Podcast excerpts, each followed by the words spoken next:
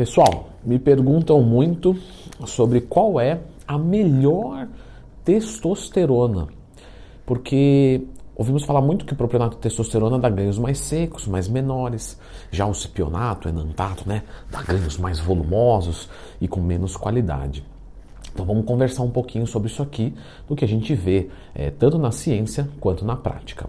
Então já clica no gostei, subscreva-se aqui no canal. Primeiramente, o que, que, são essas testosteronas? Né? O que, que, muda nelas, pelo menos de forma mais pontual, é, mais assertiva?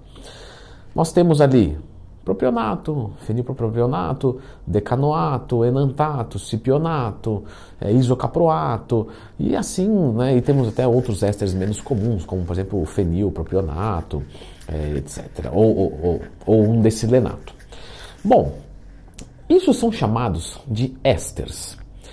E que, para que, que tem esse éster? Ué, porque assim, testosterona é testosterona. Então eu vou colocar um éster para quê? O éster ele vai servir para, é, para falar bem fácil, tá? Criar um casulo nessa testosterona. Lembra que eu estou falando bem fácil, ok? Então você pega a testosterona normal e ingere ela. O que, que vai acontecer? Quando eu falo ingerir, não quer dizer que você vai Pode ser também, né? Temos a metilada, que é a testosterona oral. Pronto, mais uma para análise aqui. E quando você coloca essa testosterona sem nada, sem metilação, sem essa, sem nada, nós pegamos a testosterona suspensão e mandamos. Ela tem uma meia-vida extremamente rápida. Poucas horas. Então, você vai mandar uma testosterona suspensão, você teria que mandar, para você manter um, um, nível plasmático estável, a cada duas, três horas. Então imagina, acordar no meio da madrugada, imagina fazer uma reposição né, com, com esse tipo de testosterona. Então, foi se criado o que? O éster.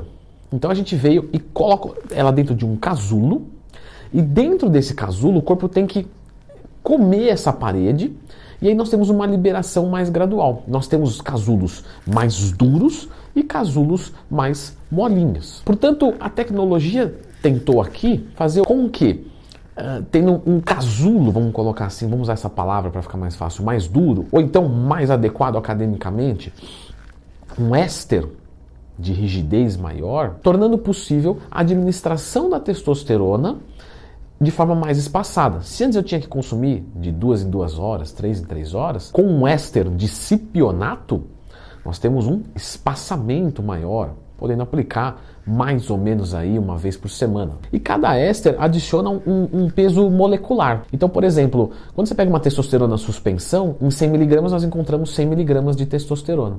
Quando nós pegamos um éster, como por exemplo o cipionato, ele tem um peso molecular de 15% mais ou menos. Então em 100 miligramas a gente acaba encontrando um pouco menos de testosterona, 85. Mas calma, não precisa ficar xarope. Né? E falar, não, então peraí, se eu quero mandar 500 miligramas e eu usar o cipionato, então eu tenho que usar tantos por cento, eu vou usar 6,33 não, não, não, não precisa dessa exatidão. Joga a dose bruta, porque o corpo não é tão matemático assim. Então, com essa utilização né, da, da, da testosterona com o éster, se tornou mais confortável. Então eu posso espaçar mais e tal. Porém, você já deve ter ouvido falar que o deposteron, ou o cipionato de testosterona, que o ciclo 6, ou o enantato de testosterona, a própria durateston, que é um mix de testosteronas, é, elas têm um poder de retenção de líquidos maior do que o propionato ou o fenilpropionato. E da onde que surgiu isso e até que ponto é verdade? Então vamos lá, você entendeu que o éster é um casulo e que não vai trocar né, a característica da substância. Então ela continua sendo testosterona. Isso quer dizer, Leandro, que as testosteronas elas são todas iguais? Exatamente. Você vai aplicar uma testosterona, independente de qual seja, ou tomar, ele vai subir o teu nível de testosterona e a resposta é a mesma. Fim. Da onde será que surgiu que uma droga de éster longo, né, você pode ver, espionato, enantato, a durateston é um mix, né? Mas enfim, é, a testosterona está mais para éster longo do que para éster curto, né, na prática. Então, da onde que o pessoal tirou que isso vai causar uma maior retenção de líquidos? O que acontece, pessoal, é que quando você vai trabalhar, por exemplo, vamos fazer uma besteira aqui, vou chutar uma besteira. Vou trabalhar com 200 miligramas de testosterona na semana. Quando você quer um deposteron, quando você fala do deposteron, normalmente o que o pessoal faz? Aplica o deposteron inteiro. Vamos falar agora do, do propionato? Andrão, o propionato tem uma meia-vida menor, então por ter uma meia-vida menor, eu fraciono ele dia sim, dia não. Tem gente que toma até todo dia. Mas vamos assumir que seja dia sim, dia não. A semana tem 7 dias, eu quero 200 miligramas, dá mais ou menos aí 27, 28 miligramas por dia, alguma coisa assim.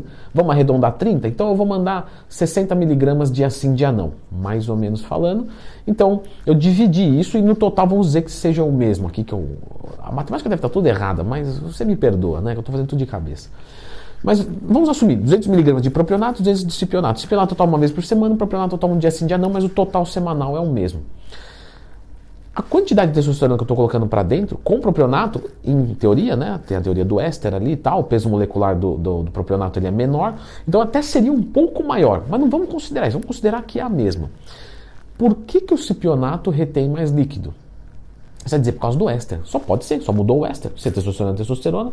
Então, mas o éster não, não, não, o éster não. Então, o que, Leandro? Se eu aplico essa testosterona de cipionato, o que, que ela vai fazer? Vamos dizer que eu aplique toda segunda-feira. Ela vai na segunda-feira, tá super baixa, né? Porque é o último dia. Na segunda eu apliquei. Na terça ela começa a subir. Quarta ela dá um pico. É mais ou menos assim, tá? E aí quinta ela começa a cair as concentrações e, e vai caindo até chegar a próxima aplicação, que é segunda-feira novamente. Quando acontece esse pico, você tem um processo de aromatização. Então você converte um pouco da testosterona em estradiol. Então esse processo de aromatização vai gerar um pouco de retenção de líquidos. No propionato, o que, que acontece? Você divide as aplicações e ao invés de você ter o que a gente chama de montanha russa hormonal, né? Então assim, ó, é, apliquei na segunda, terça, quarta, quinta, sexta, sábado, segunda, terça, quarta, ou seja, você atinge picos, momentos de alta e de baixa, quando você aplica uma vez por semana. E na alta você aromatiza porque está com muita texto no corpo. No propionato já é uma coisa mais constante. Então você não tem a baixa, mas você também não tem a alta. Ou seja, a aromatização tende a ser um pouco menor. Pela aromatização ser um pouco menor, você retém menos líquido, mas não tem nada a ver com o éster, propriamente dito. O que acontece é simplesmente esse pico. Se eu pegasse esse cipionato e dividisse ele dia sim, dia não, assim como o propionato, a retenção de líquido seria razoavelmente a mesma. E aí algumas pessoas vão dizer, não, não é porque eu já fiz esse teste. Então, só que é o seguinte, vamos pegar aqui, Deposteron, cipionato de testosterona. É uma droga de farmácia que tem muito mais fidelidade e confiança. Aí você pega um propionato underground que não tem aquele miligrama que promete. E não é às vezes nem culpa do vendedor, tá? O vendedor é até bem intencionado, né? Apesar de ele estar tá praticando um crime, ele pode ter boa intenção com você. Mas, às vezes o sal vem errado da China, alguma coisa assim. Não estou dizendo que isso acontece sempre, tá? Mas acontece. Então você aplica menos testosterona. Então essa comparação não é justa. Você precisaria ter certeza da qualidade dos dois produtos para se comparar. Portanto, a melhor testosterona, só existe uma testosterona, o resto é éster. E aí você vai ver o éster que fica mais conveniente para você. Tem pessoas que preferem aplicar mais espaçado, menos espaçado. É, por exemplo, tem ciclos que podem ser mais vantajosos você utilizar um éster curto, porque você já está aplicando outras coisas de éster curto, então você mistura todas e manda para você evitar, às vezes, aplicações todos os dias.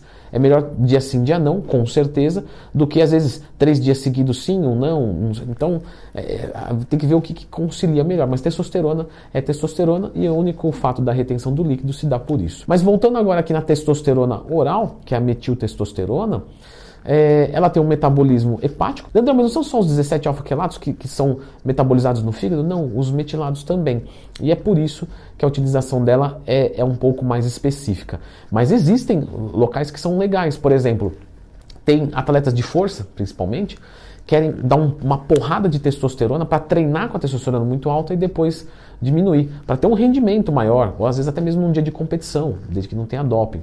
Então ele manda aquela testosterona suspensão ou aquela metiltestosterona oral para realmente dar aquele, sabe, três dias de treino, mas é três dias para arrebentar. Depois os níveis diminuem, porque conviver com a testo muito alta, o pessoal né, que usa em doses muito altas esteroides anabolizantes sabe que pode ser um pouco atormentador, ansiedade, nervosismo. Então o cara deixa só para aquele momento. Então se você quer melhorar a performance do seu treino e só isso, uma testosterona suspensão, uma testosterona oral é mais interessante. Temos outros tipos de testosterona, como por exemplo o androgel, que é o gel de testosterona, tem vídeo aqui no canal, mas eu vou deixar você com esse vídeo aqui, que é sobre o implante de testosterona, né, o chip de testosterona. Inclusive, eu faço a utilização, então eu posso dar um relato um pouco mais fiel. Dá uma olhadinha aqui.